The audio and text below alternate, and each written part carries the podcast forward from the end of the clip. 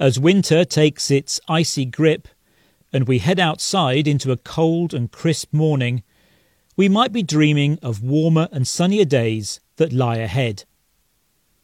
Although for many summer might give us the most clement weather, our changing climate might mean that our chilly winter season becomes a thing of the past.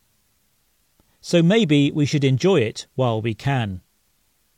Last year, the World Meteorological Organization found that the Earth continued to endure a period of significant heating, making it one of the three hottest years on record. The most notable warmth was in the Siberian Arctic, where temperatures were 5 degrees centigrade above average.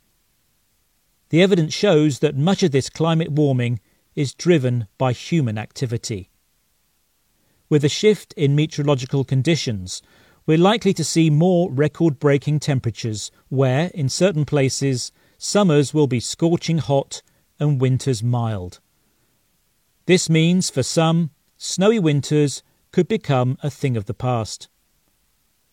In the UK, a series of projections based on accelerating global emissions found that the average coldest day would not drop below freezing point.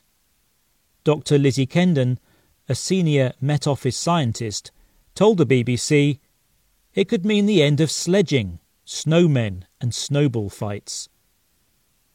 The overarching picture is warmer, wetter winters, hotter, drier summers.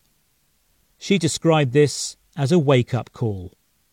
Reducing greenhouse gas emissions is the obvious way to slow the rate of change in our climate.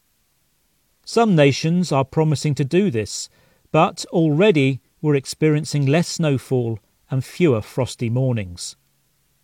And on a bigger scale, glaciers are melting. According to modelling by Aberystwyth University in the UK, up to 92% of glaciers in the Alps could be lost by the end of the century due to climate change. So, if you're lucky enough to be looking out on a winter wonderland, Get outside and make the most of it before it melts.